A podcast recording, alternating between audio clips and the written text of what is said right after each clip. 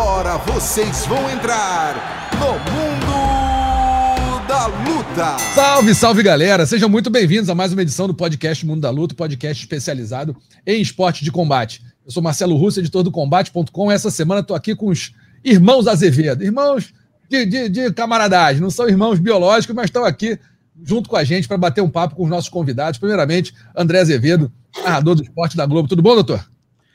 Beleza, Russo? Beleza, Zeca, meu primo? Tudo bem? Estamos aí firmes e fortes, galera boa de luta, sempre ligado aqui com a gente no mundo da luta. Vamos que vamos, que hoje resenha tá boa, hein? É isso, então também aqui o André já antecipou, Zeca Azevedo, produtor aqui também do Esporte da Globo, repórter do Combate.com. Tudo bom, mestre? Como é que você tá? Tudo bom, Russo? Meu primo aí do outro lado da ponte. É, tamo junto aí. Hoje o que, o que vai ter de resenha, de bate-papo, hoje é um programa especial aí não, fal não faltam convidados. Não faltam convidados. Três entrevistas hoje no Mundo da Luta. A primeira já vai entrar logo agora. A ex-desafiante ao cinturão peso mosca do UFC, nossa Tayla Santos. Tudo bom, Tayla? Como é que você tá? Tudo bem, galera. Tudo certo. Uma honra estar aí com vocês hoje. Honra nossa, lutadora que fez bonito pra caramba, saiu maior do que entrou na luta contra Valentina Shevchenko, que para muita gente já deveria estar, tá, né, a Tayla com o cinturão, ó, no ombro, na cintura. Mas a gente vai conversar um pouquinho melhor sobre isso. Tá, eu vou começar batendo papo contigo a respeito de, daquela luta que acho que foi um marco na sua vida, né? Foi um marco na sua carreira. Enfrentar a Valentina Shevchenko, que para muita gente é a melhor lutadora em atividade no mundo. E você fez muito bem. Você foi, assim, surpreendeu muita gente. Não, obviamente, não a você e a sua equipe, mas muita gente achava que a luta não seria tão dura quanto foi, e ainda mais tendo assim a chance de sair você vencedora. Como é que foi estar no octógono com a Valentina? Teve alguma coisa que te surpreendeu? Você reparou em alguma coisa, alguma algo que diferencia ela das outras lutadoras? É, então, na verdade, o que me surpreendeu foi como foi fácil, que eu esperava que em algumas áreas ali seria bem mais difícil, né? Então, mas era isso que eu queria mostrar, é, entrar lá e mostrar que realmente ela não era aquele monstro ou aquela menina invencível que as outras meninas passavam, né? É, isso dela.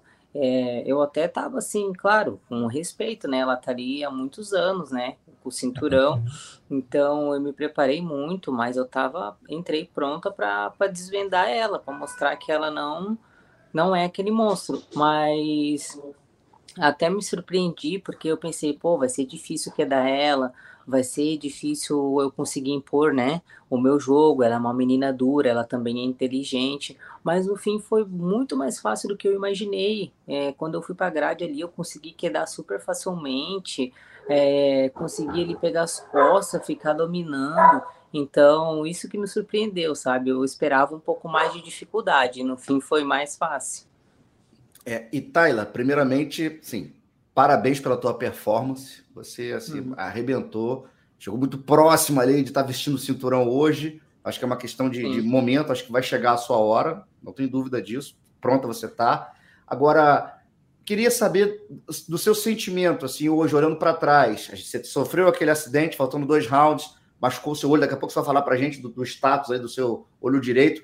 É, o que, que você acha ali que falar assim, é, é, muito difícil falar se não tivesse acontecido, né? Mas qual a leitura que você faz, o, o quanto aquilo atrapalhou na reta final da luta? É, eu não vou chorar agora pelo leite derramado, né? Aconteceu ali no momento da luta, né? A colisão aconteceu, mas com certeza atrapalhou muito, porque os dois últimos rounds ali, o quarto e o quinto, eu tava totalmente sem a visão. Eu tava olhando, quando eu voltei pro corner, eu tava olhando para baixo.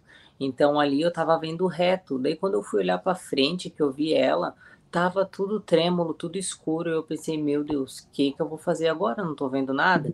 E então ela é canhota também. Eu, tá, eu tenho bastante dificuldade com canhoto. Então eu ali na hora com aquele olho fechado, eu não sabia onde eu ia golpear, eu não sabia de onde estava vindo os golpes dela, tava horrível né? Então, é, com certeza, né? Se o olho tivesse bom, a desenvoltura da luta ali poderia ser bem melhor, né? Mesmo com o olho fechado, eu ainda consegui quedar ela no quarto round, consegui quedar no quinto, né? Então, com certeza a desenvoltura ali teria sido melhor, mas o olho atrapalhou muito. Tyler, queria saber se você, você chegou já a rever a luta com, com a sua equipe, vocês é, reviram algumas vezes ou ainda não parou para fazer isso. É, do terceiro, o terceiro round todos os juízes deram para você e os dois últimos todos deram para ela. Né? Tem variação maior no primeiro e no segundo. É, como é que foi a, como é que foi a sua avaliação da luta?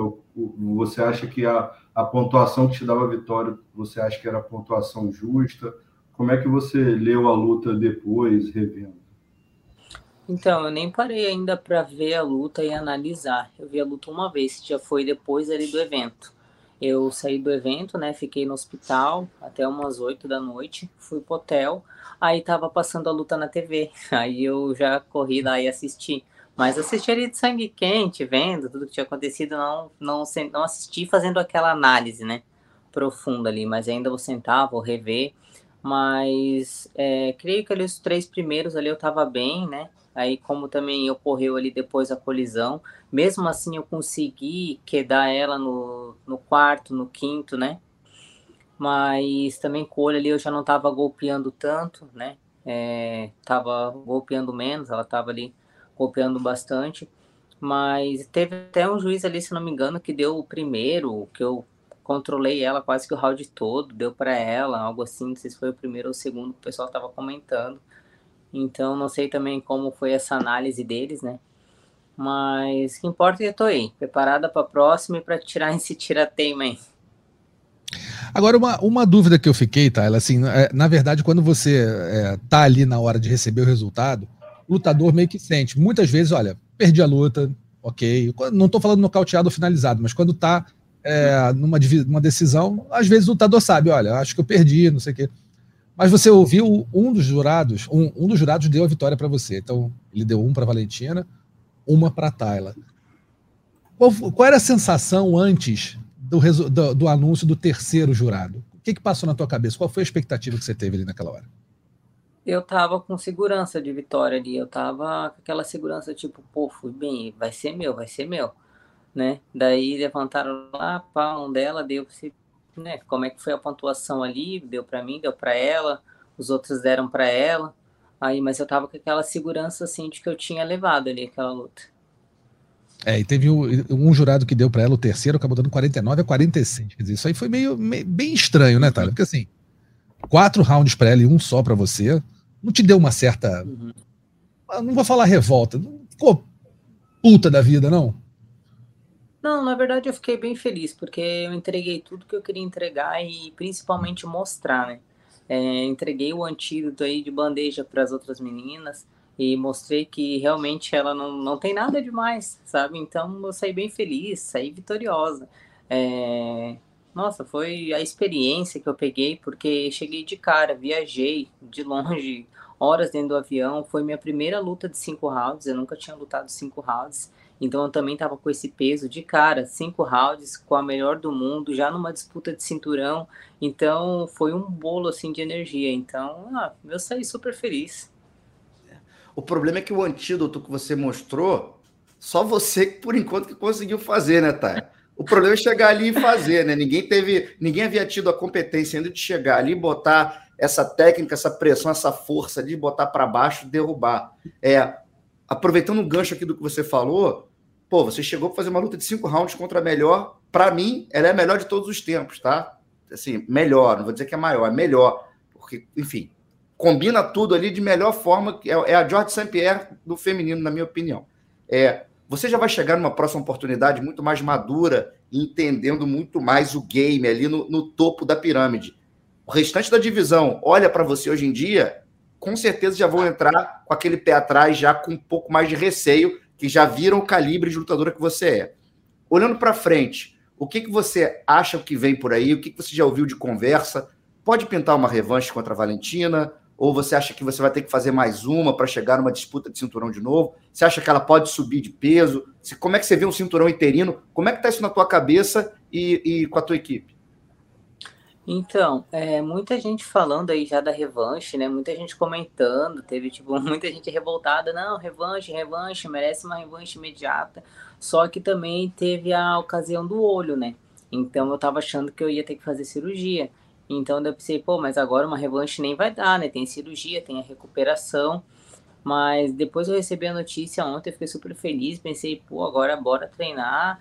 É, ó, se chamar para uma revanche, vamos que vamos, tô pronta, mas também se tiver que ter uma outra luta antes, vou também, né? Agora, melhor ainda com essa experiência que eu tive, né? Experiência imensa, é, bem mais madura na cabeça, ali no físico, ter a noção de como é lutar cinco rounds, né? Controlar isso. Então, se tiver que fazer mais uma, eu faço também. Se tiver que ir direto para revanche, eu vou também. É, só sei que esse cinturão vai vir, estou rodeando ele. E Tyler, é, você antes de começar já deu uma adiantada para a gente aqui no bastidor aí que sobre, sobre notícias né, do, do olho, de como é que tá.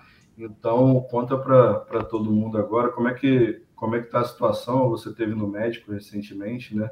Como é que como é que ficou isso? Então, ali após a luta, a gente, eu fui direto para o hospital, né? E daí fui lá, fiz o exame lá para ver se tinha ter, é, tido fratura. E sim, o médico falou que teve um afundamentozinho ali, né, na órbita. Daí ele falou que eu podia já fazer a cirurgia lá ou voltar para o Brasil, porque não era de imediato, né? E fazer aqui. Aí a gente, pô, vamos voltar, né? Porque eu também cansada, toda machucada, querendo vir embora. Aí a gente voltou. Daí fui no médico ontem ali, já tava tudo marcadinho. Aí ele analisou, olhou, tô com todos os movimentos do olho normal, ele olhou tudo interno e ele falou: pô, teu olho tá super bem, não é sempre que precisa ter essa cirurgia quando se machuca ali, né, o orbital. E porque até também eu teria que botar uma plaquinha e tal. Ele falou que daí isso sim ia me prejudicar, porque como eu ia voltar a lutar, tem impactos, levar soco, aí essa plaquinha ia poder sair do lugar, afetar nervo aí sim eu ia ter complicações, muitas complicações. Ele falou que isso aqui é um ossinho muito pequeno, que ele se calcifica sozinho, bem rápido, é uma coisa bem simples assim. Ele falou que como eu tô com todos os movimentos do olho normal, não afetou nenhum nervo, nada, só o ossinho, ele falou que não, é, não ia ser necessário cirurgia. Ele disse que ainda bem que eu não fiz lá, porque aí sim eu ia ter feito uma cagada. Porque daí com a placa ali no rosto, eu ia continuar levando soco, batidas, daí isso ia me levar a ter pioras. E, e ele te deu um prazo para te liberar pra, pra, sobre o olho especificamente, quando você poderia voltar a, atividade, a treinar? A atividade eu já posso fazer normal, posso correr, bater taipetes, bater saco, só ter o cuidado para não levar soco no rosto mesmo, né? Mas o resto de atividade posso fazer tudo normal. E não vai ficar, vai precisar travar em porta giratória de banco, né? Por causa da plaquinha metálica, não vai ter é, esse problema. Né? Falar o que, que tem aí. É isso. Ô, Tyler, teve um momento da, da luta ali é, que todo mundo ficou muito. É, quem não estava trabalhando na luta ficou em pé na frente da televisão, com certeza. É, ou algumas vezes, né? Na hora que você encaixou ali o, o, o Mata-Leão, que eu falei, cara, vai pegar, ela vai bater e tudo. Na sua cabeça ali, a luta tava. É, era ali, e o que, que faltou para ela bater? Era, foi muita resistência dela? Foi alguma, alguma parte do, do ajuste da posição que não foi tão perfeita? O que, que foi que aconteceu? O que, que faltou para você finalizar ali aquela luta? Sim, sim. Olha, antes de essa luta, eu falei, eu vou finalizar no Mata-Leão. Botei na minha cabeça, vou finalizar no Mata-Leão no triângulo de mão. Entrei e fui pro Mata-Leão. Faltou ali uns, uns ajustes. Eu também estava ali nervosa. A hora que eu peguei, eu já pavio, o cinturão na cabeça e aquela ânsia de ganhar e acabar logo, né? Acabei deixando passar, faltou ali dar uma mão com mão, uma tranquilidade, né? Na hora. E eu também ali, a ansiedade, né? Se a gente não controla também, o gás vai todo embora, né? Então eu tava tranquilo, lutei cinco rounds, mas também tava aqui na cabeça, pô, cinco rounds, primeira vez, já tava com os braços um pouquinho mole, né, ali fazendo força. E ela tava defendendo bem também eu tava me incomodando bastante ali, segurando na minha mão, eu não conseguia tirar, tava fazendo bastante força para soltar a mão. Mas faltou uns detalhezinhos ali, faltou um ajuste sim, para pegar aquele mata-leão. Mas agora, hum, da próxima não passa.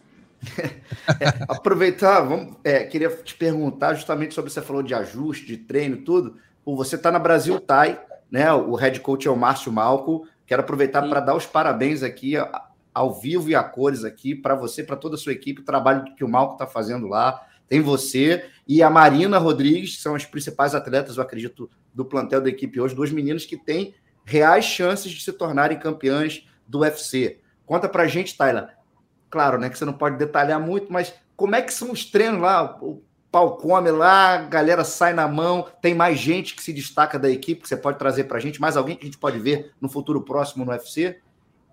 Sim, os treinos são bem específicos lá, né? Ele trabalha bem específico com cada atleta. E tem os nomes vindo, sim, tem bastante atleta lá, né? Tem é, menina, meninos que estão se destacando aí, estão entrando no profissional também para MMA, né? E com certeza vai crescer aí, o nome vai aparecer. Os treinos são bem específicos, trabalha voltado para cada atleta, cada tudo que aquele atleta precisa, né? Melhorar a deficiência na mão ou na trocação, tudo que aquele atleta tem de deficiência que precisa ser melhorado e elevado. E Tyler, é, como é que foi o reconhecimento assim depois da luta? É, eu lembro que você falou antes de enfrentar a Valentina que a luta anterior, acho que a Joane Wood, né? É, quando você venceu e aí o Dana te chamou para conversar, né? Enfim, elogiou a sua luta. É, como por exemplo aconteceu com o Durinho Shimaev, né? O Durinho fez uma grande luta, apesar de ter perdido. Tem lutador que mesmo perdendo sai gigante e eu acho que foi o que aconteceu com você, né? Como é que foi a reação é, das pessoas ele mais próximas no UFC e também do público, né? As pessoas depois da luta é, te procuraram mais para falar e tal. Como é que foi essa reação? Nossa, foi muito massa, foi muito bem recebida, assim, e, tipo, eu voltei muito mais vitoriosa do que se eu tivesse voltado com aquele cinturão, sabe? Foi gratificante, assim, sabe? O carinho, as mensagens que eu recebi, é, olha, parecia que eu, que eu voltei pro Brasil, assim, com os três cinturão. Foi, foi muito massa, sabe? Por isso que eu digo que eu fiquei muito feliz, assim, com, uma, com essa entrega que eu dei, com essa experiência que eu recebi, sabe? E porque foi irado, assim, não só aqui do Brasil, né? Recebi muitas mensagens, é, até do Charles, Charles do Bronx, da Amanda Nunes, então muito bacana, assim, fiquei muito feliz todo esse reconhecimento, assim, carinho do pessoal. Isso é uma coisa, né, o, o, o que a gente às vezes cobra muito da torcida brasileira. O brasileiro ele gosta muito do campeão. Quando o lutador perde, às vezes começa a ler muita besteira em, em rede social, tem muita provocação, muita gente jogando para uhum. baixo. Você está falando contigo, mesmo tendo, não tendo vencido a luta, não vou dizer que você perdeu, mas na visão dos juízes você não venceu. É, você conseguiu é, ganhar um reconhecimento, não só assim, do, do, meio da luta, a gente sabe, todo mundo sabe como é, né? Quem tá, quem, pô, Amanda Nunes e Charles do Bronx te mandando parabéns, pô, são caras que sabem muito do que estão falando. Mas o público foi, o, os fãs, o pessoal de rede social, foi muito respeitoso com você e reconheceu o teu valor, né? Isso é uma coisa até rara que a gente fica feliz que esteja acontecendo, né? Sim, é, eu recebi muita, tipo, às vezes eu postava uma foto, tinha muitos comentários assim, tolo, tolíssimo mas eu só excluía, tipo, né? Porque uhum. vai ver quem tá falando, né? É um Zé Ninguém lá, que não uhum. entende nada. Então, mas a gente só leva o que, que é de bom, né? O que vai acrescentar. Então, o que não presta, deixa de lado. É, é muito importante fazer esse, esse filtro e se manter firme, né? Inabalável na, na caminhada, né, Tayla? É, como é que foi o teu início? Você começou em que arte marcial? Como é que foi a tua migração para o MMA profissional? Quando que te deu esse, esse clique de ser lutadora profissional foi uma coisa que você sempre perseguiu? Então, eu comecei nas artes marciais com meu pai, que meu pai é do mundo da luta, né? Ele sempre foi do kickboxing e tal. Ele e minha mãe são separados, sempre morei com a minha mãe. E um dia ele me convidou para ir na academia. Ah, quer ir? Vamos lá, leva uma roupinha para tu treinar. E eu levei, gostei, daí nunca mais parei. Tinha vezes que ele não podia me buscar, daí eu pegava minha bike, ia sozinha, e assim foi. Fui dando sequência. Aí comecei no Gil, daí fiquei no Muay Thai e no Jiu-Jitsu. Daí lá em Jaraguá do Sul, né, minha cidade, que eu nasci, cidade pequena, ainda não, não tava assim alto MMA, né? Aí ele, a gente, ele falou, pô, preciso achar um lugar pra tu ir treinar e tal. Daí foi para onde eu se mudei ainda de menor para Balneário Camboriú. Aí, que, ano, que ano isso, Tyler? Desculpa, que ano Olha, isso? acho que 2012, 2013. Hum. Ah, tava no auge, tava naquele início do auge do MMA aqui, né? Anderson e Vitor, é. aquela época, né? Isso. É isso, daí ainda antes de eu se mudar ainda, lá em Jaraguá do Sul teve o UFC na arena. Teve o Vitor, na Arena Jaraguá, teve o UFC lá. Eu tava lá. Aí se mudei e fui. É, daí entrei para MMA. Daí assim foi, fui seguindo. Tô até hoje aí no MMA. Chegou apavorando, já chegou apavorando a galera na academia já do MMA? conseguindo render não, já com a bagagem não, não. que você tinha? De jiu-jitsu e É, no? Muay, no Muay Thai eu ia bem, mas no, no Gil ali no chão eu levava um amasso, até evoluir, né? Aí levava um amassinho. E Tyler, eu queria te perguntar sobre apoio, assim, né? A gente, o Russo, como falou, né? O brasileiro gosta muito de campeão, né? E aí só tá vendo, só tá olhando, apoiando quando você já tá lá, né? O caminho é, Hum. é árduo e às vezes falta muito apoio. É, essa luta também mudou alguma coisa para você em relação a isso? É, é, você teve mais apoio para essa luta? Outras oportunidades se abriram logo depois? Ou, ou não? Enfim, isso não, não- não mudou muito em relação a isso. É, com certeza o apoio é muito importante, né? E para mim, principalmente, o apoio mais importante eu sempre tive, que é o da minha família, né? Meu pai, minha mãe, meu esposo, minha família inteira, meus tios, minha avó, minha fã número um, que assiste, não perde nada. Então, esse apoio eu sempre tive, né? Desde que eu iniciei na luta, qualquer evento que eu ia, eles se reuniam, pegavam os carros, iam junto, gritavam, era a maior torcida. Então, esse é o meu maior apoio e se não me falta esse, os outros não importam. Mas com certeza agora no auge que eu tô, né, e com, com tudo isso de bom que chegou, muitas coisas boas chegaram para mim, muitas parcerias, patrocínios e tá vindo cada vez mais coisas, sabe? Muita coisa boa. Só para completar, eu ia perguntar aí como é que foi essa volta para casa para encontrar a Glória e como é que foi essa recepção? Então, você estava falando da família e tal, imagino que tenha sido uma festa grande. Ah, foi muito bom. Eles estavam já todos me esperando lá no aeroporto, né? Eu morrendo de saudade. É, porque agora, pouco que eu fico, né, longe dela, nossa, é muita saudade. Então estavam lá todos me esperando, né? É, voltei um pouquinho na viagem com um pouco de dor, né? Porque o olho ainda estava bem inchado, muitas horas indo do avião, mas quando eu cheguei no aeroporto aqui de Florianópolis, tudo foi pago, né? Todo esse essa demora, tudo se pagou ali com aquele abraço, vendo todo mundo que eu amo me esperando, feliz. Então tudo se pagou ali. É isso, dona Tayla. Parabéns aí pela, pelo teu resultado, parabéns pela, pela filhota também, que a gente viu ali. Pô, lindona. Tá, eu vejo, a gente acompanhou as redes sociais, as suas fotos com seu marido, com sua filha. Pô, isso é a base de tudo mesmo. Parabéns pela, pela família. E, pô, que venha essa revanche logo, que você traga esse cinturão pra gente, que com certeza vai ser muito comemorado e muito festejado aqui no país, viu? Amém, isso aí. Obrigado. Tudo de bom aí para vocês. Vamos que vamos. Vai dar Brasil. E agora, logo depois de falar com a nossa Tayla Santos, entra aqui. Eu não sei como eu apresento essa moça. É a lutadora do UFC, é a lutadora da PRVT Girls ou é a amiga da Anitta? Maria Oliveira. Vou falar pelo seu nome e você me diz o que você prefere, Maria. Tudo bem? Como é que você tá? Oi, tudo bem? Ah, pra mim, tanto faz.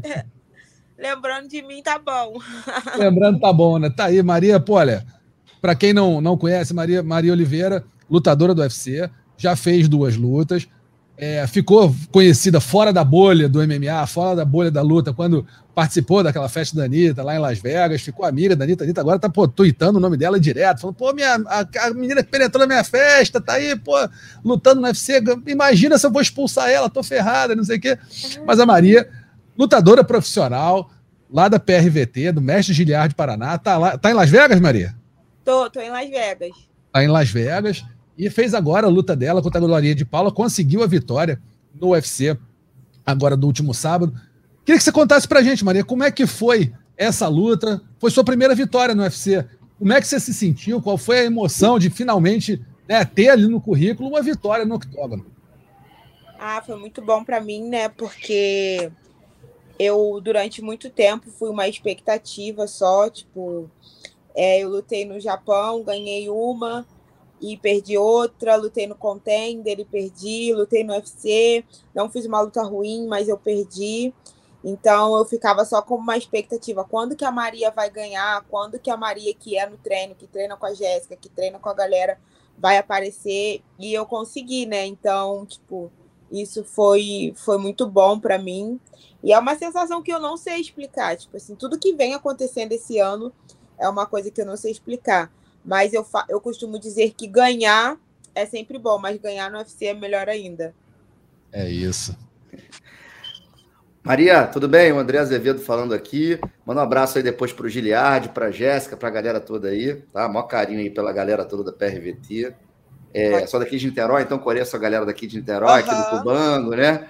É, me fala aqui, rolou uma troca de farpas ali entre você e a Glorinha no meio da luta. O que, que houve? Teve alguma coisa pré-luta que vocês levaram ali para dentro? Conta pra gente aí o que, que rolou.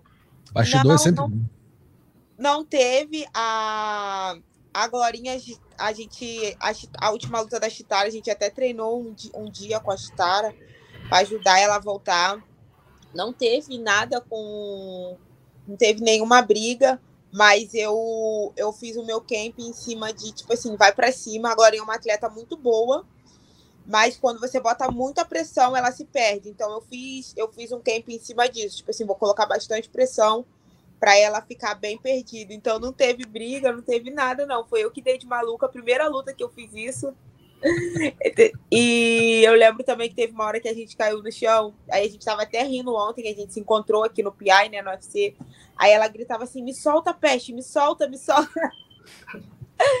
Mas, tipo assim, não teve briga, não teve nada, não. Foi só o momento da luta mesmo. Maria, eu queria te perguntar ali, a, a luta foi para o juiz, né? Uma luta que a galera curtiu, a galera empolgada na arena em Ausch, todo mundo aplaudindo e tal, uma luta super movimentada. Como é que era seu sentimento ali antes da, do anúncio? Você estava tranquila com o resultado, apreensiva? Como é que era a sensação antes do resultado? É, eu, o meu professor sempre fala, né? Tipo assim, se você não quer, você não não, não deixar o resultado para os juízes, né? Porque cada juiz interpreta de, alguma, de algum jeito, de alguma forma. É, mas eu, tipo assim, assim que terminou a luta, eu tava muito tranquila que eu tinha ganho, tipo assim, eu tinha certeza que eu tinha ganho. Eu tava tranquila demais com a, com a vitória, mas eu não esperava decisão dividida. Eu achava que, eu, eu acredito que foi unânime. Eu reconheço que ela ganhou o segundo round, sim, mas tem uma galera que não entende de MMA e acha que foi dividida porque ela ganhou um round, mas não, quando é dividida é porque alguns juízes achou que ela ganhou a luta, mas para mim eu vi a luta como decisão unânime e, e, no final da luta eu tava bem tranquila, apesar que o UFC vem, vem acontecendo, né, uma sequência de coisas assim que, tipo assim, você vê que a pessoa perdeu a luta, mas os juízes dá para para outra, enfim. Mas eu estava tranquila ali no final da luta, eu sabia que eu tinha ganho como, como unânime, foi dividida, mas graças a Deus a vitória veio. Teve, teve alguma coisinha ali do segundo para o terceiro, ali no, no corner com a Jéssica, com o Paraná, é, alguma chave que virou, porque realmente no segundo, né, teve, teve uma queda ali, você não conseguia chegar, é, conectar muito dela, ela realmente cresceu, e aí você voltou para o terceiro do mesmo jeito que você começou a luta. Então, indo para cima, batendo, enfim, o que, que, que, virou essa chave de volta ali? Então, é, eu, eu, eu deixei muita coisa né, para essa luta. Eu deixei minha família no Brasil, eu deixei amigo, eu perdi datas comemorativas importantes, eu perdi um amigo no Brasil, tipo assim, que estava comigo desde criança e eu não pude tá, dar o último adeus para ele. Então, o que virou ali na minha cabeça foi isso aí, tipo assim, ou tu dá tudo agora, nesses cinco minutos, e passar mal depois da luta, como aconteceu, que depois da luta eu quase morri, ou, ou, ou você vai, vai para casa derrotada mais uma vez, é isso que você quer? Então foi, foi isso que deu assim na minha cabeça. Meu, o mestre falou para mim: é, você perdeu o segundo, então agora você precisa ganhar o terceiro. Tá empatada a luta, ele falou. Então, essa chave assim que deu na minha cabeça, tudo que eu deixei, o tanto que eu me dediquei, o tanto que eu deixei de sair, o tanto que eu deixei de comer. Hoje eu fui beber refrigerante, eu falei assim, meu Deus, que saudade disso, muito tempo que eu não fazia isso. Então, tipo assim, essa, isso que virou assim na minha cabeça de um round pro outro. E me conta um pouquinho pra gente aí, como é que foi isso pós-luta? Quase morreu, o que aconteceu? Sentiu mal? Foi, é, foi Cara, esforço? eu me senti muito mal, senti uma pressão assim no peito, eu não aguentava, não tava aguentando respirar, com vontade de vomitar. Aí juntou, tipo assim, juntou a dor na perna, que eu não tava, eu não conseguia andar, tipo assim, do chute na hora eu não senti nada, sabe? Mas eu, eu pensei muito mal, fiquei passando muito mal. Falei assim, Jéssica, eu tô passando mal, Jéssica, eu tô passando mal, quero vomitar. E a médica tava do meu lado, e é, é, porque eu tenho uma médica que me acompanha agora, né? E ela foi como minha tradutora. Aí ela pegou e falou assim, eu acho que você tá tendo crise de ansiedade, acalma. E eu querendo passar mal, passar mal. Eu desenvolvi crise de ansiedade nessa luta, né? É, que foi uma coisa que foi difícil de trabalhar também, porque eu não tinha. E eu acho que depois da luta eu acabei tendo, que eu passei muito mal. Falei, não tô aguentando, não tô aguentando. E aí respirava e não conseguia respirar, o ar não vinha, aí vontade de vomitar e fui no banheiro.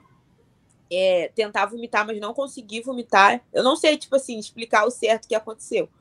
Mas aí depois eu fui voltando a normal, que aí, tipo assim, eu fui, caraca, eu ganhei, eu ganhei. Mas assim, depois da minha luta, eu só. Depois que eu passei ali, dei entrevista, fiz as paradas, eu só não aguentava andar e o Bruno me ajudando a andar, porque minha perna inchou muito. Fiquei com uma perna maior que a outra, foi muito engraçado. E, e agora, deixa eu só é, aproveitar que eu dar um pouquinho o assunto. Adaptação à vida, à vida em Las Vegas é muito diferente, né, Maria? Você sai daqui do Rio de Janeiro. Qual, qual bairro você, você, você morava aqui no Rio? Eu fiquei em Niterói, né? Uhum. É, quando eu tava, tava morando em Niterói, mas eu ficava, tipo assim, meio de semana em Niterói, final de semana em São João de Meriti, no Guarani, que eu morava. Perfeito. Aí você sai de São João de Meriti ou de Niterói, e vai para Las Vegas, que é, é outro planeta. Né? Pô, que isso? Niterói é muito melhor que Las Vegas, Russo. Não, melhor, não, melhor é. Pô, aí, Maria, aí, Maria, fala para ele. Ele não sabe, cara, sabe que tá perdendo, você é de onde? Eu sou da Ilha do Governador. Ih, Niterói tá perdendo, Niterói é muito bom. Mas aí foi para Las Vegas. Como é que foi a adaptação? Tá, já tá rasgando no inglês, falando tudo, não tá ainda tanto. Como é que é a vida aí? Como é que tá, como é que tá a tua rotina aí? Cara, é tudo que é novo é muito desafiador, sabe? E então, tipo assim, vir para Las Vegas foi muito desafiador para mim e é muito diferente, diferente questão de costume, é, a língua é diferente. Eu não falo inglês, tipo assim, eu cheguei aqui, o pessoal do, do UFC falava hi comigo, eu ficava assim, ó tipo assim, muito envergonhada, com medo. Hoje em dia, não, hoje em dia eu sento lá, eu tento conversar, eu falo igual o índio, eu falo para eles assim, que eu fico falando igual o índio. Eu falo igual o índio, vocês me entendem. Eles, não, isso aí, você tem que tentar e tal. Mas é muito diferente, porque aqui no começo, eu, é, no Brasil, como eu ficava no alojamento do mestre, eu não precisava pagar aluguel e o mestre me, me ajudava com a minha alimentação e passagem para ir e voltar, tipo assim, de Niterói. Então, aqui eu tive que trabalhar e treinar no começo. É... Então, foi muito difícil isso para mim também. Foi difícil até de trabalhar por, por causa do inglês também, porque eu não falo inglês. Aí eu. Então, tipo, foi, foi tudo. Foi tudo bem difícil para mim o começo. Agora tá melhor, tipo assim, tá melhor porque eu, eu acostumei com a saudade, eu consegui entender que aqui é melhor para mim. Eu sou uma menina que é casa cheia. Tipo assim, minha avó teve 13 filhos, então. 13? 13 filhos. No meu quintal, onde eu morava, tem 13 casas. É, a gente vivia um dentro da casa do outro, almoço, toda hora você, você almoça na casa de uma tia, na casa de outra tia. É, todo mês, lá no, nos 12, 12 meses do ano, cada mês tem uma, duas, três, quatro pessoas fazendo aniversário. Então, tipo assim, isso foi muito difícil para mim no começo. Eu, eu via foto no, no grupo, é, eles fazendo churrasco, aí às vezes eles me ligavam de chamada de vídeo, vamos ter tua presença aqui por chamada de vídeo e tal. Então, aí quando desligava, eu sentia muito, porque eu sempre fui muito família, muito unida, assim, agarrada com as minhas primas, então nem se fala. A minha mãe é muito dependente de mim, então, às vezes, tipo assim, eu via que acontecia alguma coisa, eu não podia estar perto para cuidar dela. Então, isso tudo foi muito, muito, muito, muito difícil. Mas acabou que Agora eu tô aprendendo e entendendo que é melhor para mim, sabe? Aqui. Então agora tá se tornando mais fácil. Mas no começo aqui a adaptação foi bem difícil. É, tudo é um aprendizado, né? A gente passa Isso. por umas coisas para chegar num objetivo lá na frente. Muitas vezes nem só é treinar, fazer musculação, né? É aqui dentro, é o emocional que tem que ser trabalhado, né? Isso aí, a minha médica trabalhou muito isso comigo, porque durante muito tempo eu perdi minhas lutas, mas eu não perdia por falta de treino, eu não perdia por falta de preparo, eu perdia para minha cabeça, sabe? Tipo assim, às vezes eu não queria lutar ou acontecia alguma coisa, eu já ficava triste, é, e aí me desmotivava. Então eu perdia muito para minha cabeça, tipo assim, olhar para meu adversário. Hoje em dia não, eu tenho um quadrinho ali que antes de eu viajar ela fez eu escrever assim no quadro: eu sou campeã, sou campeã, sou campeã, sou campeã. Tipo assim, você mentaliza as coisas, sabe? É... E eu aprendi também ter uma vida de atleta fora de, tipo assim, fora do tatame. Eu só era atleta dentro do tatame. O PI, a minha equipe e essa médica que eu tive, eles fizeram um, um giro assim em mim que eu acho que ainda não foi a Maria 100%, acho que ainda foi uns 70% da Maria. Que eu acho que eu ainda tenho mais técnica para mostrar. Eu fui muito tipo, ah, quero ganhar essa luta. Eu fui muito assim, eu acho que ainda tenho mais técnica, eu ainda tenho mais coisas para mostrar ali, mas já deu para mostrar que tipo assim, que eu mudei, sabe, como atleta. É, nesse ponto, aproveitar aqui para fazer minha a pergunta.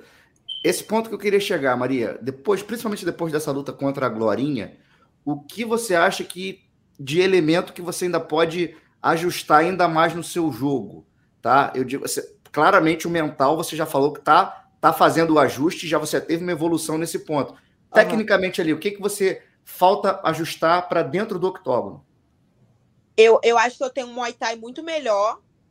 Tipo assim, o meu Muay Thai é muito melhor e o meu Jiu-Jitsu é muito melhor. Mas o que, que aconteceu nessa luta? A gente tinha o receio de ser posto para baixo e esse meu camp todo, eu fiz um, um camp muito só de boxe. Tipo assim, eu não treinei Muay Thai. Eu treinei só boxe, boxe. Foi uns, uns, uns três meses treinando só boxe. Portanto, que eu usei mais boxe do que chute. Uhum. Então, ali dentro do octógono ainda tem, um, tipo assim, bastante coisa para mostrar, sabe? Para fazer ali dentro. É, eu digo, até na questão de queda também, que eu melhorei muito. É, questão de dar queda, só que eu, eu lesionei meu ombro no, nesse camp também, que eu acabei não tentando forçar muito, assim, porque eu via que a luta estava parelha, porque eu acho que eu também, quando eu tenho a certeza que eu ganhei, foi o terceiro round. Que eu via que a luta estava parelha, eu queria colocar para baixo, entendeu? Tipo assim, para dar aquele desempate, porque eu acho, eu para mim, na minha visão que eu tenho de MMA, eu acho que faz uma diferença, sabe? Quando a luta tá muito parelha, você dá uma quedinha então, tipo assim, você já sai um pouquinho mais na frente. E eu acho que eu tenho, eu tenho um Muay Thai bem melhor, assim, para mostrar. E um, um, chão também bem melhor. Eu não sei o que acontece com o meu chão no MMA, gente. Eu não sei, eu não sei o que, que acontece. Eu acho que eu tenho um chão bem melhor também para mostrar ali. Maria, é, queria voltar quando você estava falando da vida em Las Vegas e tal. Eu estava vendo seus stories hoje e você agradecendo muito a, a Jéssica Batistaca e a Fernanda, companheira dela, e, e depois falando do Mestre Paraná, né? Você se emocionou bastante. É, conta um pouquinho para gente, você falou ali na, na sua rede social que a Jéssica e a Fernanda foram primordiais, né? Bancaram passagem para você ir, te ajudam aí, né? E, e falar também do, do mestre Iliade Paraná aí também, que que trata a PRVT ali como família, né? Todo mundo filha dele. Uhum. como, é, como é que é essa relação de vocês todos aí? Então, quando eu vim para cá pela luta da Jéssica, né? Que, que foi em, em setembro do ano passado. E e aí, quando eu cheguei aqui, elas pagaram três meses de aluguel para mim. A Jéssica, ela sempre ajudou as meninas da PRVT. É, no alojamento, ela que dava o grosso de alimentação. Às vezes ela ia assim. Porque vocês sabem que no, gente, o, o, atleta, até ele conseguir ter, ter um, ganhar dinheiro com a luta, assim, há muita dificuldade. Tipo assim, um atleta de alto rendimento, ele treina três, quatro vezes por dia. Às vezes não tem como trabalhar. E quando eu estava no Brasil, às vezes a Jéssica ia na farmácia e fazia compra, assim, pra gente de farmácia, para todas as meninas do, do alojamento. Tipo assim, de sete a oito meninas dentro do alojamento. É, a Jéssica dava dinheiro pra gente para poder passar o final de semana. Páscoa a, ou qualquer data comemorativa, a Jéssica chegava, às vezes a gente levantava assim um travesseiro, tinha dinheiro que a Jéssica colocou pra gente, deixou pra gente. É, cesta básica. E quando eu vim pra cá, é, tipo, não tava no UFC nem nada. E, e aí ela, pagou, ela falou assim: Maria, para você ficar bem aqui, a gente vai pagar três meses de aluguel, porque aqui tem muito de alugar quarto, sabe? Não sei se vocês sabem disso. Sim. Tem de alugar quarto. Ela pagou um quarto para mim, três meses de aluguel de um quarto. Ela pagou minha passagem para vir. Eu fiquei, antes de ir para esses quartos, eu fiquei uma semana na casa dela. Ela me levou nas lojas, tipo assim, compra tudo que você precisa. Assim, o que você precisar, você compra. É, eu, é, é, tipo assim, eu não trouxe tanto material de treino. E os que eu trouxe estavam um pouco velho. Ela, tipo assim, renovou meu material de treino todo. Eu fui para uma academia treinar boxe. Ela falou assim, cara, essa tua luva tá muito ruim. Vamos trocar tua luva, vamos trocar vamos trocar a tua sua sapatilha. E a esposa dela, tipo assim, dando força em tudo, sabe? Às vezes era até iniciativa da esposa dela, entendeu? Pô, Jéssica, tu vai comp comprou uma luva, comprar isso aqui para Maria, entendeu? Tipo assim, ah, Maria tá com, tipo, enfim, elas foram primordiais e, e a todo tempo, tá precisando de alguma coisa, tá faltando alguma coisa, é, cara, você precisa de um chip, vamos lá, vou botar o chip no meu nome, vou botar a conta no meu nome, esses meses a gente paga para você, até você ter grana para pagar. Tipo, então, elas foram primordial para mim, sabe? E o mestre, eu não tenho, tipo assim, me falta palavra e eu me emociono muito, porque a gente passou muita, muita dificuldade junta. Tipo assim, teve dia de eu, eu falar pro mestre, falar assim, mestre, cara, eu preciso ir embora. Eu me emociono de quando eu falo, porque só que a gente que sente na pele sabe. A minha família é uma família normal, como eu falei lá. Mas eu venho de uma família muito humilde, tipo assim, que tudo é difícil. Eu, eu queria um protetor para lutar, minha família não conseguia me dar. Meu primeiro protetor bucal que me deu foi minha, minha, minha professora de escola, sabe? Tipo assim, que ela falou assim para mim: se ninguém acreditar em você, é, se eu não acreditar em você, quem vai. Se eu que sou tua professora, tipo assim, não acreditar em você, quem vai vai acreditar em você? E o mestre, cara, a todo tempo ele não deixou eu desistir. É, eu cheguei a fazer faculdade, eu cheguei a fazer tudo, ele falou assim: eu não vou desistir de você. Eu falo, a Jéssica me trouxe para cá, mas a Jéssica teve a escolha entre trazer eu e uma outra menina. E a Jéssica preferiu a outra menina, trazer a outra menina. Só que o mestre deu a escolha para ela, mas não deixou ela escolher. Foi meio que assim, né? O mestre falou assim: não, Jéssica, escolhe, você quer trazer a Maria ou a Japa? Ela, ah, eu prefiro trazer a Japa, pra... porque o mestre, não, não, prefere trazer a Japa, mas vamos trazer a Maria. Entendeu? tipo assim, pagou meu visto para vir para cá. É fora outras dificuldades mesmo dentro de casa que eu passei e ele me ajudou, sabe? É, quando eu vim para cá, eu tinha acabado de comprar um telefone e eu não tinha como pagar o telefone, eu ia ter que ficar no Brasil até eu pagar o telefone, porque, tipo assim, minha família também não tinha como pagar para mim o telefone até eu ter dinheiro para mandar. E ele falou assim: não, eu vou pagar o telefone para você e você vem.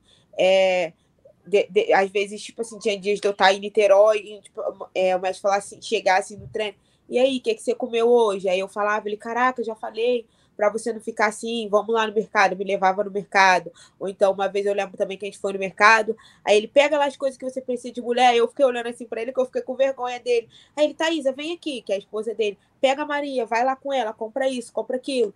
E tipo assim, é, eu não tive paternidade de pai, né? Eu tenho, eu tenho até o mestre Valbinho aqui, que eu considero como um pai para mim que é da equipe também, que também cuidou assim de mim, conforme o Mestre Paraná cuidou. Só que o Mestre Paraná também está comigo nessa caminhada há um tempo, cuidando, é, falando as coisas. Aqui em Vegas a gente chegou a brigar, se estranhar feio nesse camp. E aconteceu inúmeras coisas, mas ele, ele me abraçou e falou assim: é, assim como se fosse a Amanda que tivesse feito, eu nunca ia desistir. A Amanda é a filha dele, né, mais velha. Uhum é, eu não posso desistir de você, porque se eu te considero como filha, não é no momento ruim que eu vou desistir de você. E aí, quando você olha a trajetória de quando eu comecei com 14 anos de idade na luta, quando eu bati na trave, quando, tipo assim, ninguém mais acreditava que eu não acreditava, porque quando ele veio para Vegas, é, eu tinha parado de lutar, tipo assim, ah, no meu Sherdog tinha até luta, mas foi muitas lutas que eu fiz. A última não, a última eu treinei. Antes do UFC, a última eu tava treinando mesmo. Mas algumas lutas eu fiz assim, é, treinando um mês, entendeu? Eu treinava um mês, ia lá e lutava. E antes dele vir para Vegas, ele falou, tipo assim, eu vou te levar para Vegas comigo, você vai? Eu falei assim, ah, mestre, mas eu não quero mais ser lutadora, eu desisti dessa parada e tal. Ele falou assim, não, eu vou levar você para Vegas comigo e eu prometi que você teria uma vida boa dentro da luta e eu, eu vou cumprir com isso. Assim como eu, compro, eu prometo as coisas para minhas filhas, eu tô prometo para você, nem que você seja uma treinadora bem sucedida, mas você vai ser bem sucedida dentro da luta. E aí, quando chega aquele momento ali que tá levantando a minha mão, você olha para trás assim, vê a trajetória toda, não tem como se emocionar. Não tem como você acordar aqui de manhã e lembrar de tudo que você passou e, e não se emocionar, tudo que ele fez, sabe? Assim, minha família, é, eu, eu vejo minha, minha, meus primos, que, que gostam de luta e sempre postava sobre o Charles, sobre, tipo assim, uma galera, até sobre a Jéssica mesmo, sabe? No, no MMA. E hoje em dia eles postam sobre mim, cheio de orgulho. Caraca, nunca imaginei ter isso dentro da minha família. Que a gente só via para os outros, sabe? Tipo assim, não achava que dentro da minha família ia acontecer. Não tem como se emocionar e não agradecer ao mestre. Porque agradecer a ele, porque eu mesma já desisti de mim.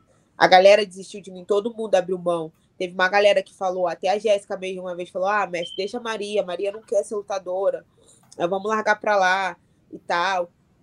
Ela me ajudou muito, me ajudou, mas ela também já chegou a desistir, ela, a Fernanda, que é a esposa dela, todo mundo, e ele nunca desistiu. Ele falou assim: não, é, eu ainda vou conseguir provar que a Maria vai ser muito bem sucedida dentro da luta. É bacana ter alguém que acredita em você quando você mais precisa, né, cara? Aham, uhum, e quando você mesmo, tipo assim, não acredita, porque eu não é. acreditava mais. Bonito, bonito isso. Cara, não dá para não dá para estranhar vindo do Mestre Paraná. Quem conhece ele há muito tempo sabe. E a gente já entrevistou ele várias vezes aqui, nos eventos e tudo. É um cara que tem um lado humano absurdo, né? Aham, uhum, sim. Ele trata as pessoas com carinho, assim, com a, a, as lutadoras, as, as companheiras das lutadoras, os companheiros das lutadoras, todo mundo é muito bem tratado. Mestre é duro. Não, não, não é. confunda, não confunda isso. É, é muito humano, muito humano, mas na hora que tem que dar o esporro, ele dá o esporro com vontade, né? É, mas é. é. isso que a galera, é isso que a galera não entende, né? Não sei se vocês têm filho, né? Não sei Sim. como funciona a relação. Vocês dão muito carinho, mas na hora que vocês têm que puxar a orelha, vocês puxam. Sempre. E, claro. É igual é isso a ele, faz crescer, né? né? É, isso aí é igual a ele. E, e, eu consigo, eu consigo entender isso. Às vezes eu fico chateada, ele fala que não quer uma Maria nunca mais na vida dele. Porque eu sou que mais brigo com ele, é que mais falo, mestre, não, é, não é assim. É, tem que ser assim. Ele fala, meu Deus, ninguém questiona, só você. Só você que vem questionar, Maria. Eu não quero mais uma Maria na minha vida nunca mais. Ele fala, mas, mas eu consigo entender, tipo assim, cara, eu, eu não tive. Lá em casa, eu particularmente que fui a mãe da minha mãe. Mas hum. assim, eu tive minhas tias que me deu educação, me deu carinho, me deu amor, mas também quando tinha que brigar, elas brigavam. Eu já tive claro. tia que, tipo assim, que brigou comigo e eu falava assim, cara, nunca mais vou olhar pra cara dela. Aí depois eu pensava assim, não, é minha família, não tem como, como acontecer isso. E aí eu, eu entendo que a PRVT é uma família para mim, então vai ter momentos muito difíceis que eu vou querer não olhar mais pra cara do meu, do, do Messi, mas eu vou pensar assim, cara, aonde que fica a família aí? Entendeu? Aonde, que, aonde que fica a família? Eu tava contando com para ele ele também ficou até nervoso. Eu fui chamada para um reality show por causa desse negócio da, da Anitta. Hum. Só que eu tinha que me confinar agora, né? Antes da minha luta. E aí a menina que me chamou falou assim: Cara, não tem como te lesionar, falar que você tá lesionada, é, que você não vai lutar, que isso, que aquilo, para você não lutar e tal. Porque depois, quando você sair do reality, você pode continuar a tua vida normal, treinando, lutando.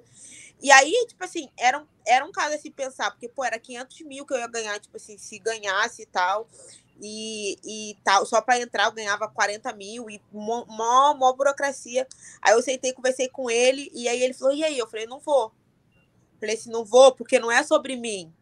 Porque eu ganhei, eu fiz bastante permuta é, no negócio da Anitta, né? Por causa do negócio da Anitta, uhum. e ele não quis nada. Tipo assim, a gente tem um combinado aqui na equipe patrocínio, a gente também dá a porcentagem dele, mas ele não uhum. quis nada dos meus patrocínios. Então, desse reality show, ele também não ia ganhar nada. Eu falei assim, não é justo. A gente sonhou junto com esse momento, chegar até aqui. Eu conheci a Anitta porque eu estava aqui, entendeu? É, e aí o reality show é só eu que ganho, tipo assim, você não ganha nada. E tipo assim, a luta é eu e o senhor. E não é sobre mim, é sobre nós dois, é sobre a nossa parceria, é sobre a gente estar tá junto. Então não tem porquê. E aí ele falou assim, cara, eu ia falar realmente para você não ir, pra gente lutar, mas eu queria saber o que, que você ia falar, tipo assim, sabe? E é, era um, era um é, tipo assim, ah, ia, dar, ia me dar mais mídia, ia ser, tipo assim, muito legal para mim. Mas só quem ia ganhar sou eu. E eu não quero, tipo assim, ele tem que ganhar junto comigo, porque ele que me fez chegar até aqui, sabe? Então, tipo assim, não é justo. Eu falei assim, não, mestre, aqui é equipe, aqui é equipe, aqui é família. Se fosse lá também, eu, da minha família, eu não ia querer. Enfim. Aí eu falei assim, agora. Aí ele falou assim: não, mas se vir um próximo, agora a gente não faz nada, não. Tu entra no reality e acabou e tal. Eu falei assim: não, é, se vir um próximo, eu entro e tal. Mas é isso. E vem cá, Maria, agora você falou aí, negócio da Anitta, explica pra gente, já que todo mundo quer conhecer a amiga da Anitta, agora vamos tirar a Maria Ok, lutadora. ok, ok, ok. Isso, Ok, Como é que foi isso? Você, tá, você viu uma festa, você falou, pô, vou, vou nessa festa, e aí tudo aconteceu. Você conseguiu entrar na festa. Co- Conta aí essa história toda e como é que tá a tua relação com a Anitta hoje. É, é, não sei se é de proximidade física, assim, porque a, a agenda dela é muito atribulada, é muito cheia. Aham. Mas conta aí pra gente como é que é esse, essa amiga da Anitta. A lutadora saiu de lado agora, chegou a amiga da Anitta aí. É, minha amiga tá- chegou uma mensagem hoje até no meu Instagram. Minha amiga, é a Anitta que tinha falando contigo. Eu falei, é, amiga, eu falo com ela até hoje e tal. É, tipo assim, a gente se fala, eu falo com ela, às vezes eu respondo stories dela, ela responde, ela comentou lá nas minhas publicações, ela comentou em algumas publicações do UFC, ela postou no Twitter. Não é melhor amiga, porque a gente não tenha tanta intimidade pra isso, né? Pra ser a melhor amiga. Mas eu falo com ela até hoje, quando ela vem para Vegas, ela fala, eu vou, vejo ela, vou no show dela, no quarto, no camarim, onde ela estiver. No último show dela, eu fui no hotel dela, né? Até fiquei lá com ela antes do show, ela se maquiou, se arrumou, eu vi a roupa, a gente conversou e tal. Mas foi assim, foi uma loucura. Eu sempre gostei muito dela. Quando, quando eu, ela me respo- quando a gente começou a se falar no Instagram, eu fui ver as mensagens assim que eu mandava pra ela. Cara, eu não faço isso com ninguém. Tipo assim, tem uma galera, tipo, eu, ela eu acho que é a única pessoa que eu seguia, que não me seguia, e eu ficava, tipo assim, insistindo em mandar mensagem. Porque eu não faço essa. Mesmo não recebendo resposta. mesmo não recebendo resposta, sim. E eu tava vendo, eu falei assim, cara, eu perturbo a Anitta há anos. Tipo assim, há- anos, anos. Ela, ela lançou. A primeira música que estourou dela foi Show das Poderosas. Cara, eu fiz a escola toda dançar Show das Poderosas. Tipo assim, foi na época que eu era de escola ainda, na gincana da escola, todo mundo dançou Show das Poderosas, sempre gostei. E aí eu soube que a festa dela é aqui, é- ia ser aqui. Aí eu falei assim, a Evelyn, do canal, do canal Combate. Combate, trabalha com a gente aqui. Então, a Evelyn tava entrevistando a Jéssica. E aí eu falei assim, eu mandei uma mensagem pra Fernanda. Tá sabendo que, que a esposa da Jéssica, que a festa da Anitta vai ser aqui? Ah, eu queria ir, que não sei o que, que não sei o que, que não sei o que. E aí, e nisso, elas comentaram com a Evelyn. E a, a, ia inaugurar uma beach club aqui, é uma night club, sei lá, enfim. Que ele estava usando o nome da Anitta, como se a Anitta fosse estar na festa e fosse comemorar a festa dela ali. E a Evelyn tinha ingresso para essa festa. Uhum. A Evelyn falou assim: Cara, eu tô trabalhando, eu não vou poder ir. Fala pra ela que eu tenho ingresso. Cara, eu tava, tava, tava trabalhando. Eu saí do trabalho. Falei: Eu quero esse ingresso porque eu vou nessa festa. Nem que eu veja ela de longe. E aí a gente não sabia se ela ia ficar no meio do povão ou tal. Aí ela postou mais regras no Instagram dela. Como seria a festa dela. E até então eu achava que ia ser nesse lugar, e na regra falava assim: não pode ter segurança, é todo mundo junto com todo mundo, que não sei o que, que não sei o que. Enfim, eu sei que a Evelyn me deu o ingresso. Eu fui para essa festa. Chegou lá, a Anitta não tava. Tinha uma galera famosa do Brasil que tava aqui, que até passou nessa festa. Mas Hum. eu acho que foi meio que um marketing. Eles devem ter pago a ela. Até hoje eu nem perguntei a ela, enfim. E ela não tava. E aí eu cheguei da festa, eu fiquei muito desiludida. Eu fiquei exatamente duas horas no carro. Eu não conseguia sair do carro. Tão desiludida que eu fiquei. Que eu, pra todo mundo, vou pra festa da Anitta, vou pra festa da Anitta. E eu não fui na Anitta, não vi nem, nem a, o rosto dela assim. Aí eu fiquei muito desiludida. Muito, muito, muito, muito desiludida. Aí falei pra minha amiga, eu falei assim, cara, é. Vem pra cá, eu tô mó triste, cara, que não sei o que, a, a Anitta, que ela tava trabalhando, né? Eu achei que era a festa da Anitta, não era, que não sei o que, que não sei o que, que não sei o que. E ela veio. Aí quando ela chegou aqui, ela tá fazendo o que dentro do carro? Eu falei, tô aqui até agora, sem coragem de sair, porque eu não fui pra festa da Anitta e tal. Ela, meu Deus, para de ser palhaça e tal. Eu falei assim, cara, eu queria muito ter ido, eu achei que era a festa dela, enfim. Começamos a saga pra achar onde seria a festa da Anitta. E aí o Lucas Guedes, que é um digital influencer do Brasil, aí também bem famoso aí no Brasil, ele postou um vídeo deles saindo na limousine, porque eles alugaram limousine, né? Pra ir pra festa.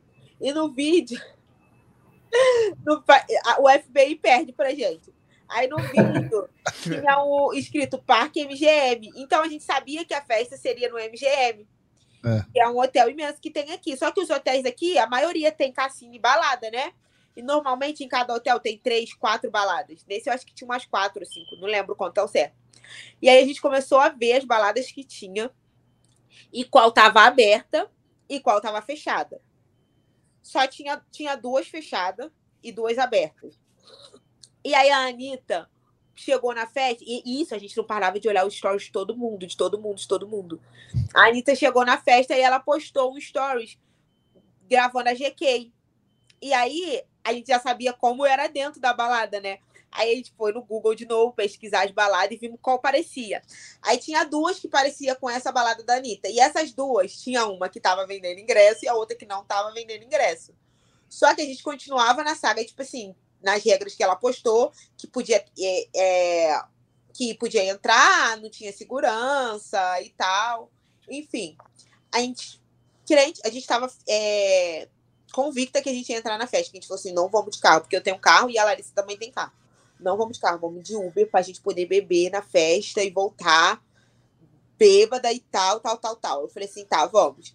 Aí fomos, chegamos lá na festa, tinha, tinha a que tava que as duas que parecia, né, com o vídeo que ela postou, aí tinha uma que tava a galera, tinha muita gente, falei assim, Larissa, tem muita gente entrando aqui, eu duvido que ela ia fazer uma festa com esse tanto de gente entrando. Hum. Eu lembro que ela falou para mim que ela botou 245 pessoas só na festa, um negócio assim.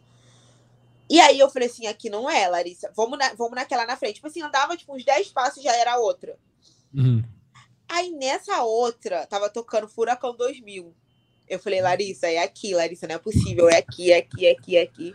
Não aí vai tocar Larissa... furacão em lugar nenhum que não tenha brasileiro metido. É, não vai ter, não vai ter. E aí daqui a pouco sai o Álvaro, que é um, que é um influencer também que a gente gosta, a gente conhece. Aí o Álvaro saiu assim, a gente, ai, é aqui. Aí fomos e começamos a saga para entrar. E tinha três seguranças lá, lá, na, lá na festa, e eu consegui burlar os segurança para poder entrar porque eu entrei com um grupo, né? Porque passava pro. Tu dava o nome pro, pro segurança e ele te mandava pro outro segurança. Quando ele te mandava pro outro segurança, o outro segurança confirmava sua identidade, ele falava teu nome, né? Por outro segurança. O segurança confirmava tua identidade, carimbava e você ia mais para perto da porta para entrar. E mais para perto da porta só passava com o outro se mostrasse o carimbo que você tinha. Aí ele pegou o o segurança pegou quando tipo vinha um grupo com quatro, cinco, seis pessoas, ele só fazia assim, nome, nome, nome, nome, nome. Aí a galera dava o nome. Tipo assim, as cinco pessoas deu o nome, confirmou na lista. Ele falava assim, esse grupo aqui. Aí mandava pro segurança. E não dava tempo dele falar nome, tipo assim, nome por nome. E aí, quando veio um grupo, eu lembro que era um grupo de negão, assim, eles eram americanos, não era brasileiro, tipo assim, não conhecia que eles foram, eu, eu encostei neles e puxei. E nisso eu já tinha tentado, e já sabia que eu ia tentar entrar assim. E aí eu falei com a Larissa, vamos tentar entrar assim. Quando eu fui na primeira vez tentar assim, foi até bom que eu acho que eu não entraria, que era uma galera, tipo, assim. Acho que eu nem entraria com eles. A Larissa, tipo assim, ficou assim, igual uma tapada lá, porque a Larissa fala inglês, conversando com um cara, porque tinha um monte de gente, um monte de penetra na porta tentando entrar na festa. E a Larissa tava lá conversando com o cara. Eu falei, Larissa, você é burra, que não sei o que, não sei o que, vamos junto. Quando, aí quando ele, esse, esse grupo chegou, que ele mandou o grupo, e aí o segurança olhou pra ele e falou assim, é esse grupo aqui? Ele falou, é. Quando ele falou, é, eu já tava no meio da galera. Aí ele só olhou minha identidade e me carimbou. Aí quando ele me carimbou, o cara falou assim, e, e é, o, o, americano lá, tipo assim, em inglês, falou: Não, peraí, peraí, deixa ele, deixa, tipo assim, eles entrar para dar certo a contagem. Só que o segurança não ouviu, porque ele falou comigo, entendeu? Uhum. E aí o, o aí eu voltei assim para trás e falei assim: não, tudo bem. Aí o segurança, tipo assim, olhou para minha cara e falei assim: não, deixa eles ir primeiro. Aí o segurança, tipo assim, não, vai, que você já tá carimbada, sabe?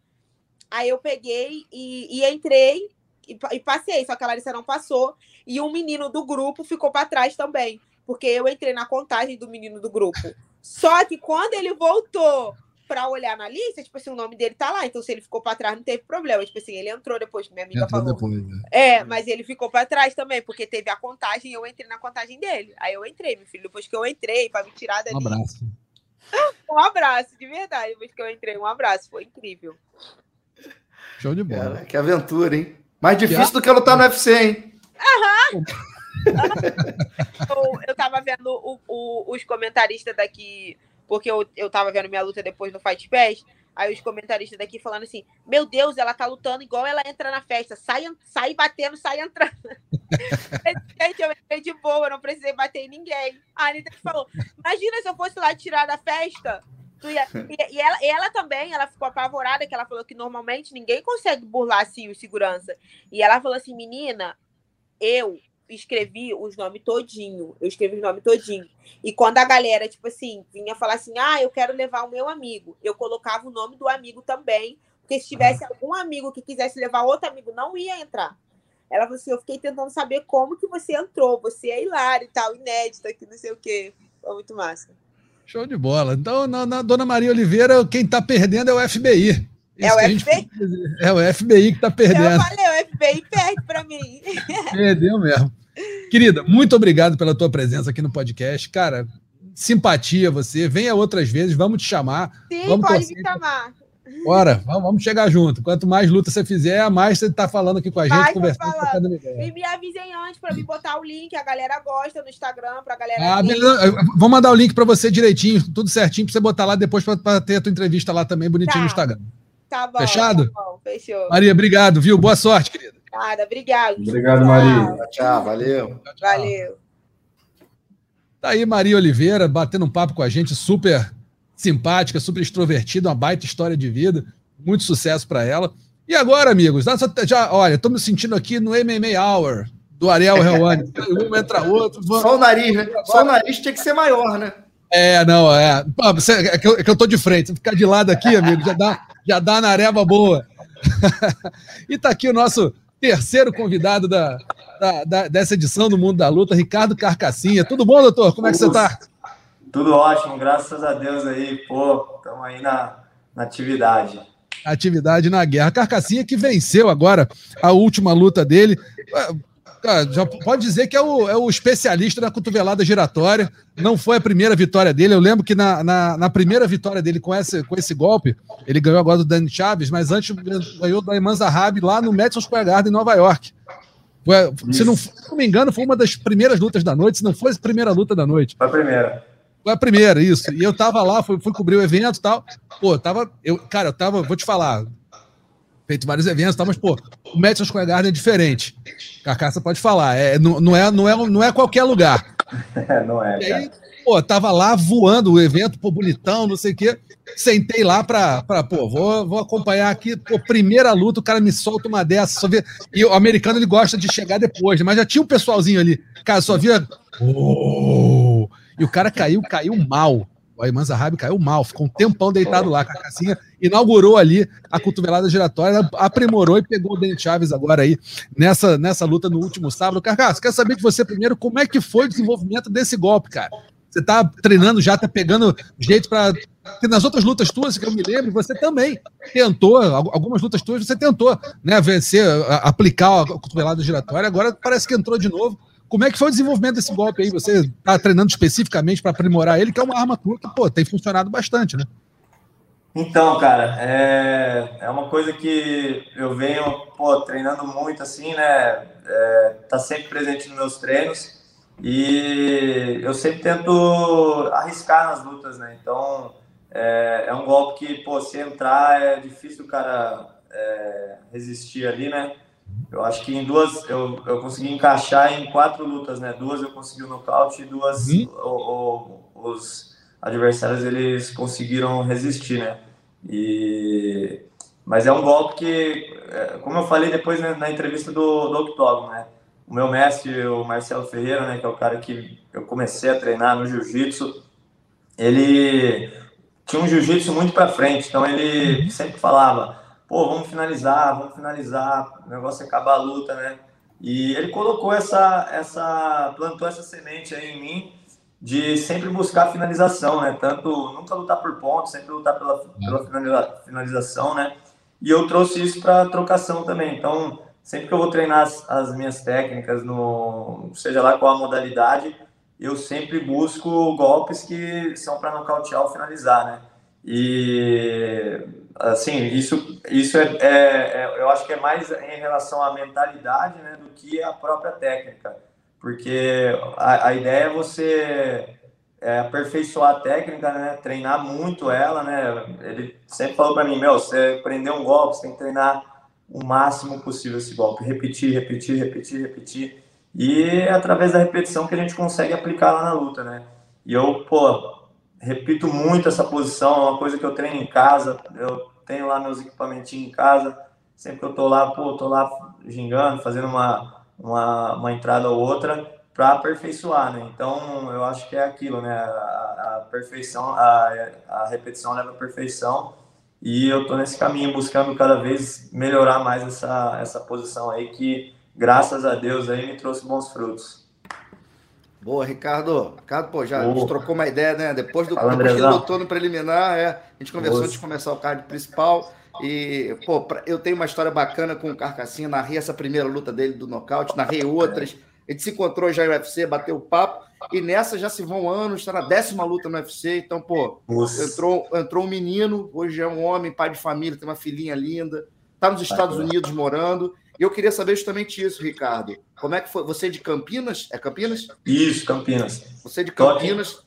Tá hoje nos Estados Unidos, tô, né? Não, tô em Campinas, mas já voltei para casa. Ah, você foi só para fazer o camp lá. Você vai fazer o não, camp cara, volta. Então, é, é meio complicado isso, porque eu, eu venho tentando ficar nos Estados Unidos, né, para morar lá, já tentei, uhum. mas eu tenho, eu não tive muita, muita sorte assim em conseguir o, o visto para ficar lá, né? Então eu venho fazendo essa ida e vinda, né, tentando manter meus treinos lá na Alfa Meio, mas eu tenho minha equipe aqui também em, em Campinas, né, que a galera está desde o começo aí comigo, minha equipe de jiu-jitsu, né, como eu disse, meu mestre, o Marcelo Ferreira, hoje em dia ele não, não faz parte mais dos meus treinos porque ele é, teve algumas questões de saúde, né? Ele teve quatro ou cinco AVCs aí, então ele já, já, já hoje em dia a realidade dele é outra e ele não pode mais fazer parte do, do meu treinamento. E mas sempre que eu tô aqui eu treino com a minha equipe aqui, né? A equipe dele. E, e, e esse camp eu fiz completamente aqui no Brasil, porque como eu não consegui tirar o visto, porque assim eu, eu dependo do visto da luta, né? Toda vez que eu luto eu tenho que tirar um visto de trabalho e eu não consegui fazer o processo todo de, de tirar o visto para essa luta e eu ia antes para fazer o camp por conta fechou a luta muito em cima e tudo uhum. mais e, e aí eu tive que permanecer aqui porque aí a gente vai às vezes um mês antes da luta para os Estados Unidos uhum. a gente já está praticamente ali no, no tape off ali né então é, acaba que eu, eu acabei em, em decidindo em ficar aqui terminar o camp aqui e só ir para lá na semana da luta, né? Então deu certo, graças a Deus a gente fez um ótimo trabalho, mas sempre fazendo esse trabalho cruzado com a família, com a família. O Pateta hoje em dia ele ele é o, o meu head coach, é o cara que tá tá sempre aí no, no meus corners, o Alex Munhoz também lá da Alfa Meio, e eu sempre levo alguém aqui do Brasil comigo também. E aí a gente fez esse camp todo é, por mais que eu estivesse aqui, o Pateta, pô, todo dia mandando mensagem, acordava de madrugada. Meu irmão, você tem que. Eu não sei, eu sonhei aqui, você tem que treinar um negócio, faz isso, porra, os caras estão esperando isso de você. Meu irmão, você tem que fazer isso. Até postar foto no Instagram e falar, posta foto assim, porque os caras estão de olho. Então, cara, é, é foi muito louco e, e, deu muito certo, assim, a gente já está numa conexão hoje em dia que não importa onde estiver, a gente vai fazer o melhor trabalho possível para chegar o mais preparado possível. Mas a tua ideia é ir com a tua família e morar nos Estados Unidos? Essa é a ideia? Cara, é assim, eu, porra, já faz quase 4, 5 anos aí que eu, que eu venho tentando me mudar para lá, né? Hum. E é aquela coisa, é tudo no tempo de Deus, é como ele, ele quer as coisas. E se não deu certo até agora, não é para dar, é para ficar aqui, e, e, ou é para eu, eu continuar indo e, e, voltando do jeito que eu venho fazendo, que na hora certa a, as coisas vão acontecer e eu vou poder ir para lá, né? E é aquela coisa, tem as variáveis, né? Então, pô, quando deu certo eu ir, aí veio minha filha, eu falei, nossa, agora a filha, minha filha ficou um, um, mês na UTI depois de ter nascido, ela nasceu prematura, muito pequena, já teve que ficar lá um tempinho lá amadurecendo, né, para ganhar peso. E aí, pô, se eu tivesse lá nos Estados Unidos, a estrutura que a gente teve aqui no Brasil para poder ter a nossa bebê, a gente não teria lá, né? Porque é. eu acredito que o, o, o, o, gasto que eu teria lá seria uma coisa exorbitante. Então, a, família para ajudar. É, e, e também família, tudo mais. Então, foi tudo como tinha que ser, e graças a Deus que a gente estava aqui para poder ter tido essa estrutura aí na, no nascimento dela. Então, é, tá tudo indo bem, graças a Deus, da forma que está indo, né? Ricardo, te perguntar, você subiu para o peso pena, né? E você tem, você acha que tinha emendado duas vitórias ali, né, no, Galo, e aí você sobe para o peso pena, e aí né, vem vitória, derrota, tem alternado. É, como é que está a sua cabeça para esse ano? Você já começou, vem, tem, tem essa vitória agora. É, qual, você tem algum objetivo traçado para esse ano? Enfim, todo mundo primeiro que está ali fora do ranking pensa em entrar no ranking. É, o que, que você tem como meta aí para 2022, que já tem essa, essa vitória que, que já vem esse fim de semana uma, numa grande exibição ainda? Os... Então, meu, meu objetivo agora é entrar no ranking, né? Ser campeão do UFC, mas o próximo passo é entrar nesse ranking, né? E, e ganhar luta. Eu quero ganhar luta, todas as lutas que colocarem na minha frente aí eu poder é, ter boas performances, né? Igual tive nessa aí, foi, foi muito, muito bom, graças a Deus. E, e, e o, o, segredo é treinar, né? A gente, a gente vai aprendendo, né? Como tocar a banda conforme a gente vai vai participando aí do, do, do show, né? Então, é, hoje em dia, o meu foco é total em treino, só em treino. Não que antes não fosse, mas é, como são coisas novas, tudo é novo, né? A gente, pô, eu tenho que trabalhar isso, aquilo, é, é imagem, é isso, aquilo, a gente vai esquecendo um pouco de outras coisas. E como o André falou, cara, pô, filhona é, é, muda, muda a gente. Né? Na outra entrevista você falou isso, né? Pô, e muda mesmo, cara. É uma coisa que, que amadurece muito o, o, o indivíduo e, e me amadureceu muito, me trouxe é, muitos ganhos assim como pessoa, como profissional, como como é, em tudo assim, né? E, e hoje em dia, tipo, pô, eu tô, tô a minha intenção assim, o, o, meu objetivo está totalmente em treinar. Eu tenho que treinar e eu sei que se eu estiver preparado, eu posso ser pego, posso até ser pego desprevenido, mas eu não vou ser pego despreparado, né? Então, se me chamarem para uma luta aí, a qualquer momento eu vou estar tá treinando, estar tá firme e forte, pronto para entrar, entrar em, qualquer, em qualquer oportunidade que aparecer. Eu, eu não sou um cara de, é, de, de como a gente sai da luta, galera, pô, você tem algum nome em mente, alguma coisa assim, eu, eu não, não, não é de mim, assim, não consigo, pô, eu tô pronto, eu quero lutar com todo mundo que eu puder no UFC e e, e, assim, eu sei que as oportunidades vão aparecer, né? Então eu, eu só preciso estar preparado e eu, eu tô nesse foco, tô nessa pegada agora. E qualquer um que, que aparecer aí para eu, eu lutar, nunca, nunca é, disse não para uma luta no UFC, nunca neguei luta nenhuma. E vai continuar desse, desse, desse jeito e vou aceitar todos os desafios que aparecerem aí tá pronto para eles. Eu ia te perguntar justamente isso, você acabou respondendo se era o modo tem, tem se na sua cabeça era escolher aquela luta com aquele lutador que vai te levar para o ranking, ou se não, vai me dar três, é. vou me dar três lutadores, seja quais nomes, eu tenho que ir lá ganhar, e não, é isso que vai me levar adiante. Meu, meu mestre, pô, meu mestre, eu, eu gosto de citar muito ele, porque a filosofia, hoje em dia a gente vê muita, o jiu-jitsu, né, é, cresceu muito, então tem muitas vertentes, né, de, é, tem gente que é mais esportivo, tem gente que é mais é mais um jiu-jitsu atlético, mas o meu mestre, ele, o que ele, em todo momento, assim, na minha, na minha primeira delas, é que eu não, não tenho essa de escolher luta, entendeu? Então, é, você tem que estar preparado e você tem que levar a sua, a sua bandeira ali, o seu jiu-jitsu. E, e na filosofia que ele me passou, os ensinamentos que ele me trouxe, é que esse negócio de, de escolher luta aí pode até ser mais inteligente, mas eu acho que essa essência de samurai que ele, que ele trouxe para minha vida, eu não posso perder. E é isso que, que eu tenho que manter, que eu, eu tenho que estar pronto para os desafios e eu não, não, não quero ficar escolhendo luta, não. Quem escolhe é o UFC ali, eu, eu só vou lá e, e enfrento. Cada um fazendo seu trabalho, né, cara? Os, exatamente. É isso. E vem cá, como é que são esses treinos na Alfa Você falou que está com o Pateta, a gente conhece o Pateta há muito tempo, vascaíno doente, doidaraço. Uh. Pateta figuraça aí. E, mas como é que são esses treinos lá? Você está treinando com quem? Como é que você está fazendo? Como é que é a, o, o, esquema desses treinos lá na Alfa Meio? Que é uma equipe, pô, para quem não conhece, muito conceituada. Teve, pô, Uriah Faber, TJ de Lachó, que saiu depois, pô, Cody Garbrandt, enfim, vários caras campeões aí. Cara, é, é assim, tem muita gente nova chegando também, então, tipo assim, o, o treino é muito forte, muita gente de fora que vai para lá para treinar. E, e é essa rotatividade que tem lá, né, de, de gente de todo o país vindo para lá para treinar, de todo mundo, né, indo para treinar, é, é muito importante.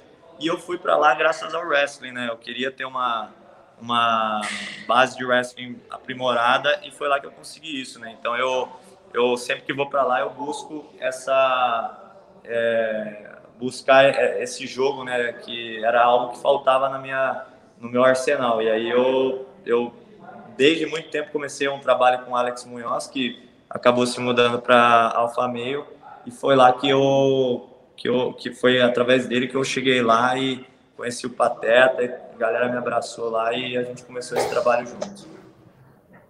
Boa. É, Ricardo, queria perguntar para você um pouquinho é, do Josh Emmett, né? Ele tá lá Sim. também na, na Alfa Meio e tal. É, eu não sei se vocês chegaram já a treinar juntos, enfim.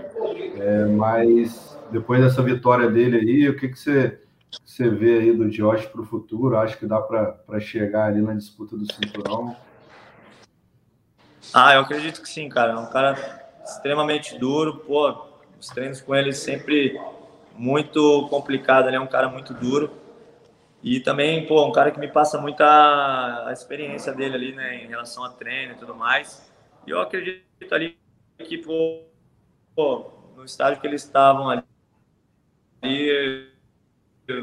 uma disputa de cinturão é, é para ele, mas ele, eu acho que já tá na cara do gol ali para disputar o cinturão, né? É, ele subiu pro, pro, acho que o quinto lugar do ranking, se eu não me engano, algo assim. Sim, sim.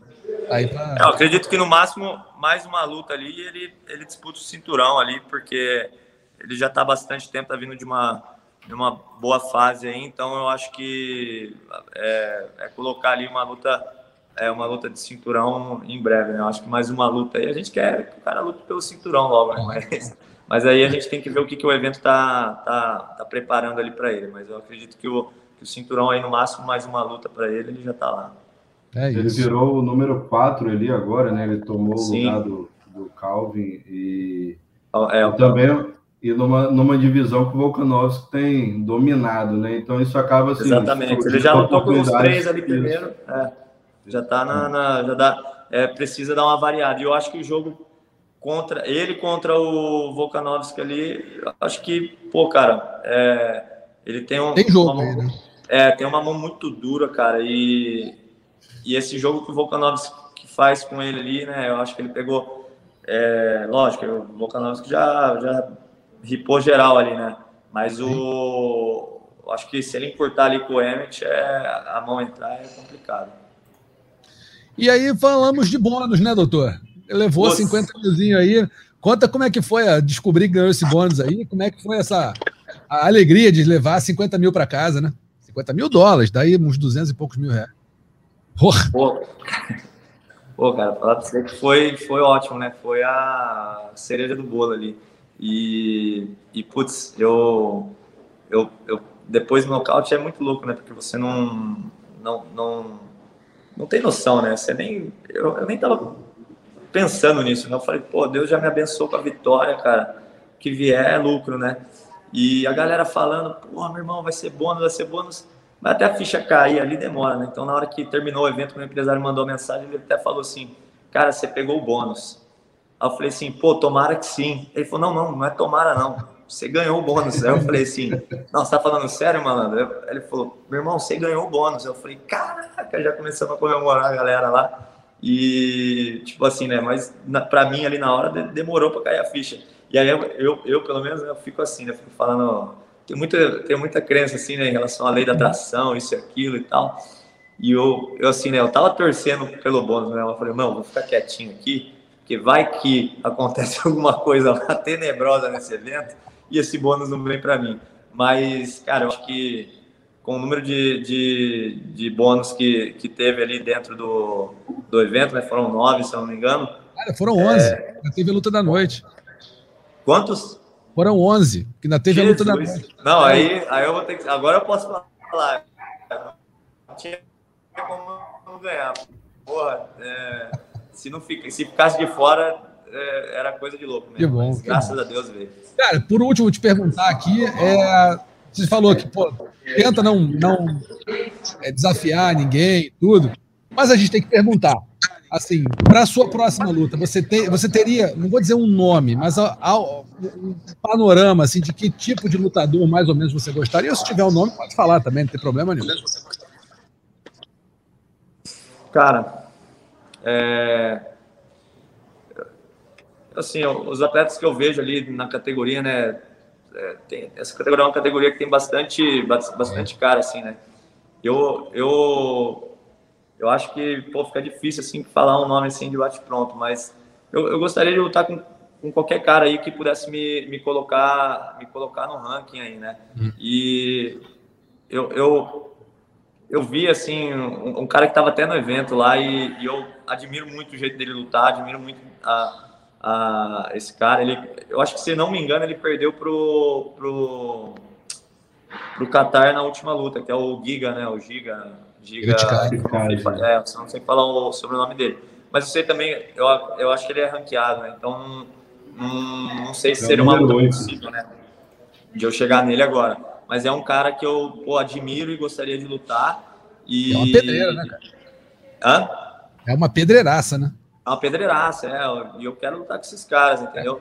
Eu acredito que eu, eu cresço tanto no meu treinamento, tanto na minha vontade de treinar. E, e quando eu luto com caras é, é, assim, né? Tipo, pô, vira uma loucura a minha vida, meu irmão. Eu, eu falo, cara, o senso, é o senso de urgência, meu irmão. Você fica, você acorda de manhã, você não quer um minuto atrasado. Então, essa pressão, né, é, é o que faz a gente melhor. Eu preciso de, de nomes que, que que me coloquem nessa pressão. E eu, assim, um, agora de bate-pronto, é um cara que eu admiro, respeito e gostaria de lutar um dia aí, se tiver uma oportunidade. É, seria um lutão, seria um lutão, sem dúvida nenhuma. O Ticades é um cara, pô, né, de elite, tá ali, já, excelentes lutas, é. e é um cara que te alavanca, alavancaria certamente para um, um, ponto mais alto do ranking. Tá em oitavo, né, Zé? Se eu não me engano. Isso, Sim. oitavo lugar. Isso, oitavo lugar do ranking. Seria uma luta bacana. É, tá, nós vai chegar, vamos chegar lá. Chegar, vamos chegar, vamos lá. Ô, Russo, antes, de, antes da gente encerrar, queria fazer uma última. É,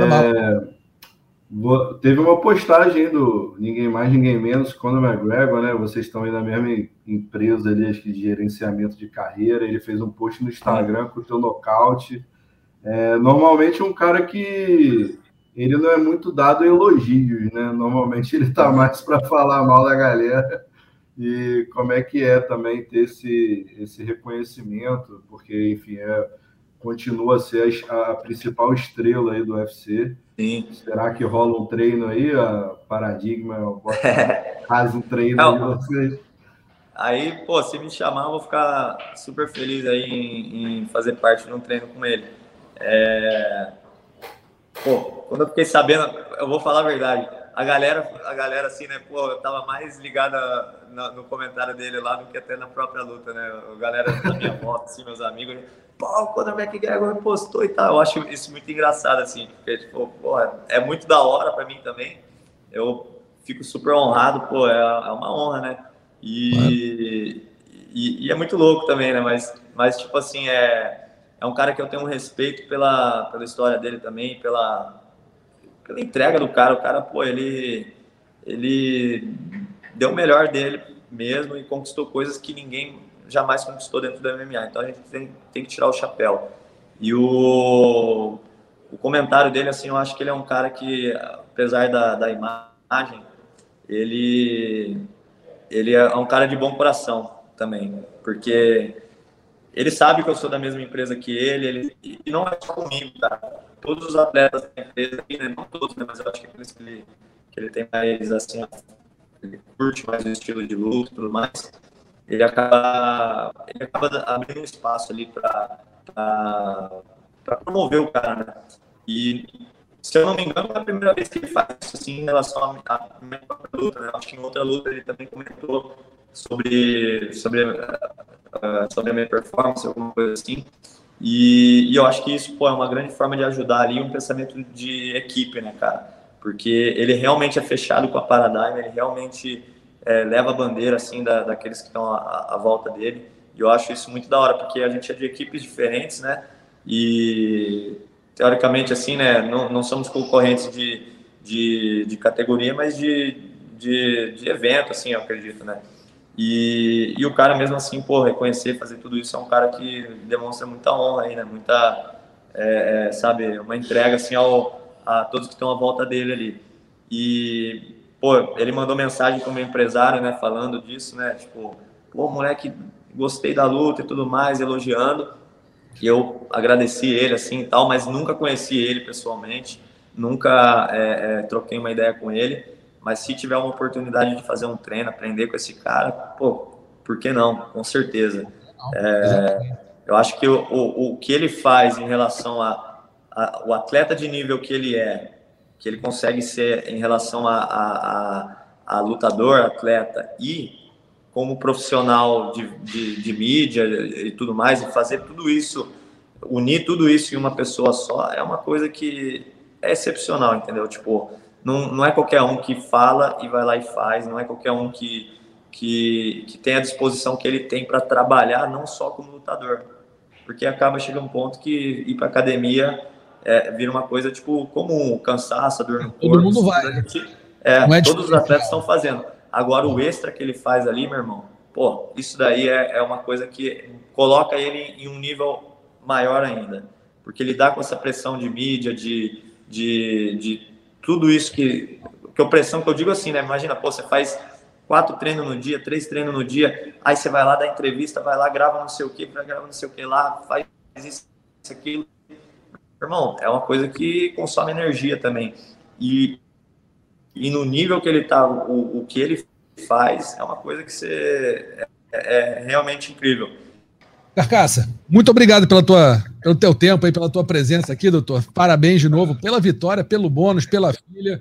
E se Deus quiser, vai vir aí o nosso visto para você poder né, tocar a tua vida lá nos Estados Unidos. Amém.